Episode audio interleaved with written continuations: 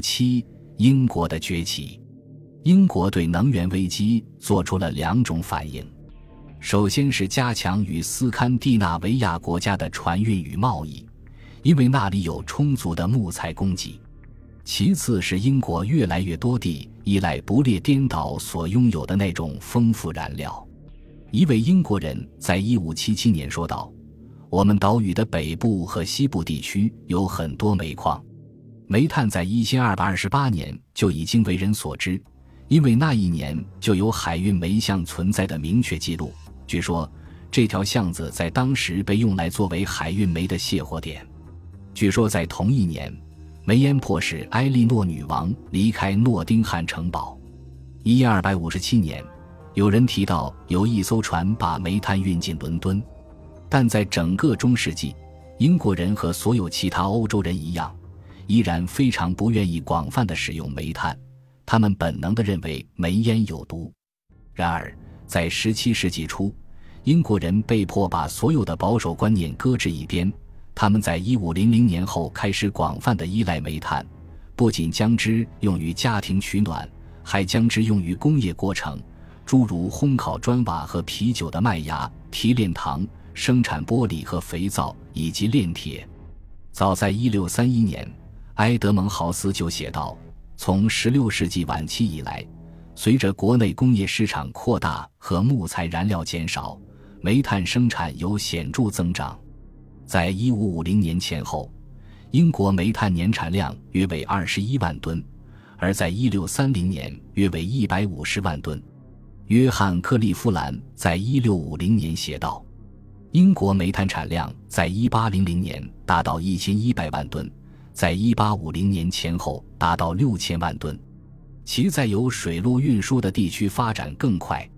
通过海洋从纽卡斯尔运到伦敦的煤炭的增长情况如下：这种发展反过来又刺激了船舶运输和船舶建造。据说，在十七世纪的英国，煤炭贸易如果不是海员唯一的，也是特殊的托儿所和学校，而且也是海员最主要的就业出路。一七三八年，一位法国旅行家写道：“煤炭是英国所有工业的灵魂。为了应对严重的短缺，英国创造性的开发了新技术，这使它能够利用当地相对充足的自然资源。英国聚焦于铁和煤的生产，使自己走上了直接通往工业革命的道路。铁和煤在工业革命的起源中发挥的关键性作用。”远远大于棉花。早期纺织机械的发展是欧洲经济史上的一个重要插曲，但正如以下所言，如果说对煤和铁的使用和依赖的增加，也许是一项重大发展，它导致了最后呈现出的这种形式和形态的工业革命，那么其他伴随性因素和发展也不该被忽略。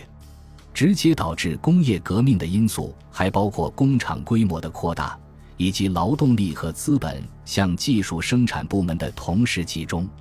在铸铁厂，固定资本量大，但劳动力依然不多；但在其他部门，如明矾生产、船舶制造和纺织品制作部门，资本和劳动力这两者的集中程度越来越高，工厂的价值达到几百万英镑。数以百计的工人被雇佣。如果不适当考虑商业部门正在同时发生的变化，那么就无法理解发生在制造业和航运部门的很多变化。威尼斯驻伦敦大使阿尔维瑟·莫塞尼格在1706年写道：“在已知的世界中，凡是可以通过海路抵达的角落，都可以找到大量的英格兰船只。”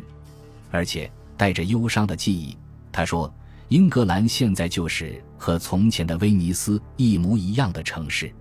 就1550年到1650年间英国制成品的发展而论，上文强调移民所发挥的重要作用，在17世纪和18世纪初英国的对外贸易发展中也能找到相同的证据。正如阿什顿所言，在亲吻过乔治三世之手的810名商人中。至少有二百五十名有外国血统。此时，英国人向来自四面八方的资本和企业敞开大门，这是他们的功绩之一。表一点一四表明，在十七世纪初到十八世纪初期间，总出口量大约增加了六倍。虽然这一数据同当时的所有统计数据一样，应该谨慎对待，但毫无疑问，英国的外贸历经了一次十分显著的扩张。在这次扩张中，额外的对欧洲贸易和转口贸易的重要性稳步增长。在一六四零年前后。转口贸易约占总贸易的百分之十八，到了世纪末约占百分之三十一，在一七七三年则约占百分之三十七。这种转口贸易主要由来自东西印度群岛的商品构成，如菲利斯迪恩所写，热带产品贸易还使新工业得到发展，如炼糖业，在十八世纪发展起来的广阔。复杂的世界贸易多边网络的枢纽是伦敦，它有宽阔的避风锚地、巨大的码头和仓库、富有的城市银行、海上保险专家和世界范围内的商业联系。如附表一所示，伦敦人口从1500年的约7万增加到1650年的约45万，再到17世纪末的50多万。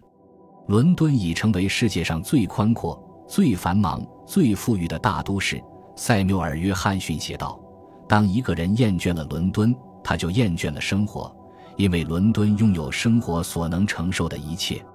伦敦在1550年到1700年期间设法发展起来的那种世界规模的贸易，要求一定程度的技能、老道和国际交易手段。这完全不同于16世纪初伦敦安特卫普轴线的简单交易模式所要求的内涵。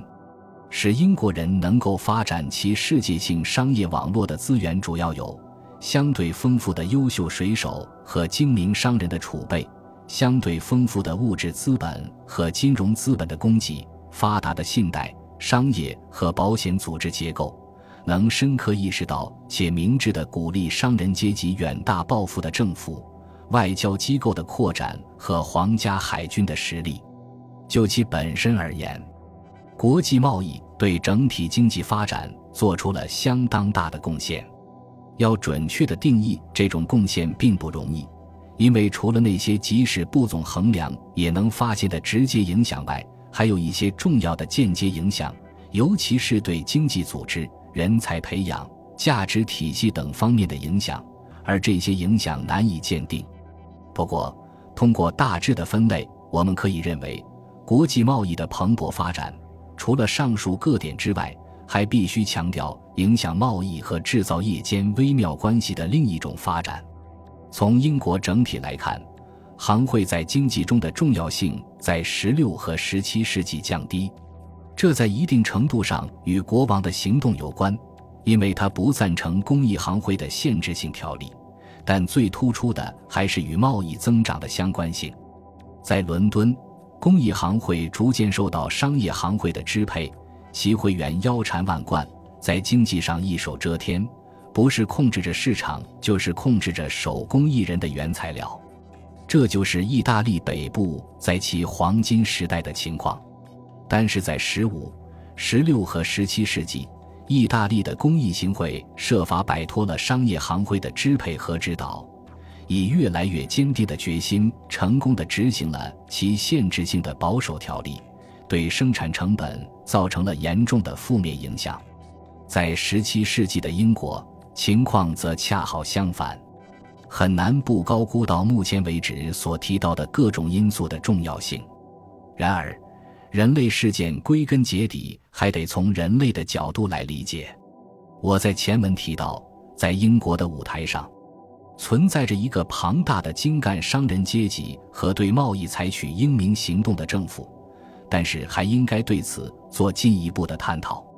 诚然，最终决定一个社会成败的大部分人文素养几乎难以界定，当然也无法测量。但这一事实并不影响人类素养的意义。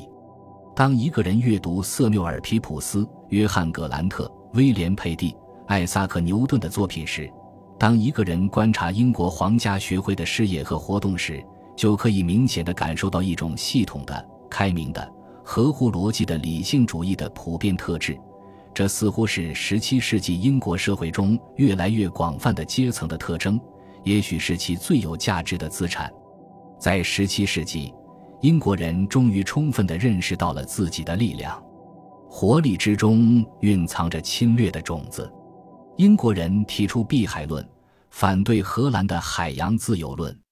一位试图在这两个国家之间进行调停的瑞典外交官，一六五三年六月从伦敦写信给瑞典女王克里斯蒂娜：“英国人傲慢无礼，令人无法忍受。上帝会让他们为其骄横行为付出代价。